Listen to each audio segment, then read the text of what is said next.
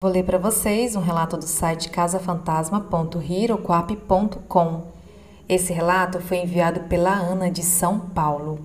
O nome do relato é Bom e Mal.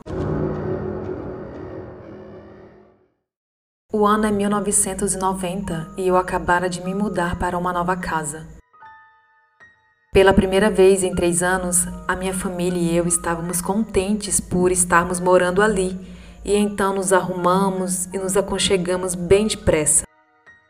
Depois de quatro anos, comecei a ver uma fumaça branca atravessar o corredor.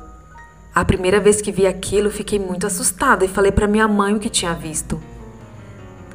Depois de um tempo, comecei a ver aquilo atravessar o corredor com frequência. Pensei que não estava lá para me machucar, por isso não sentia mais medo daquilo.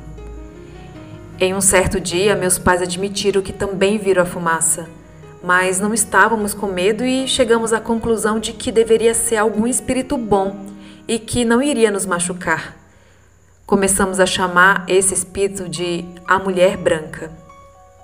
Um ano depois da primeira aparição, comecei a ver uma figura escura atravessar o corredor bem devagar.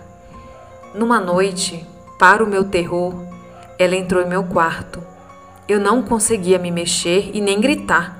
Só fiquei ali parada com os olhos arregalados, vendo aquela figura escura se aproximando de mim.